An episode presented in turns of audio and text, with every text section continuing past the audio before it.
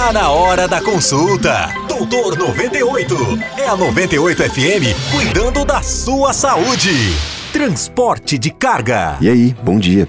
Agora me conta, você usa transporte público ou transporte de carga? O motorista arrancou num movimento brusco, desequilibrando uma senhora de 74 anos que tentava descer do ônibus.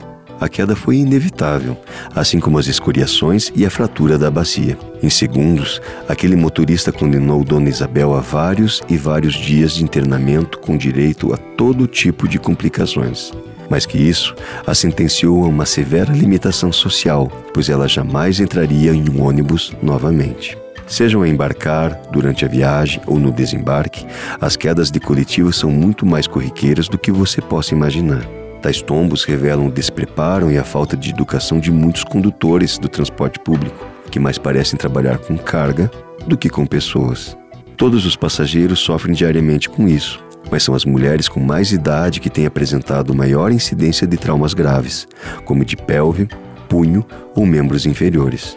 Quando envelhecemos, nossa mobilidade e reflexos se tornam lentificados. Nosso equilíbrio e tônus muscular ficam alterados e a fragilidade óssea facilita a ocorrência de todo tipo de fraturas.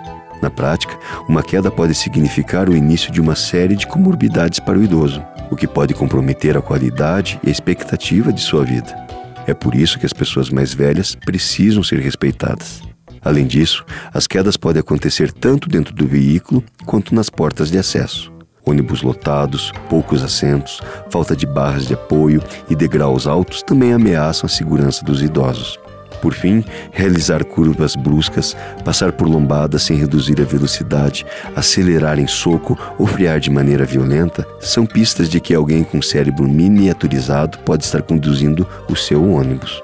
Quando se deparar com um motorista assim, faça uma oração para que seu destino final não seja o pronto-socorro. Nosso transporte coletivo é uma vergonha e certamente existe algo de criminoso na maneira como somos tratados. Pense nisso. Até a próxima. Você ouviu Doutor 98 com o Doutor Carlo Andrade, CRM 35499. Todos os dias, às 10 da manhã.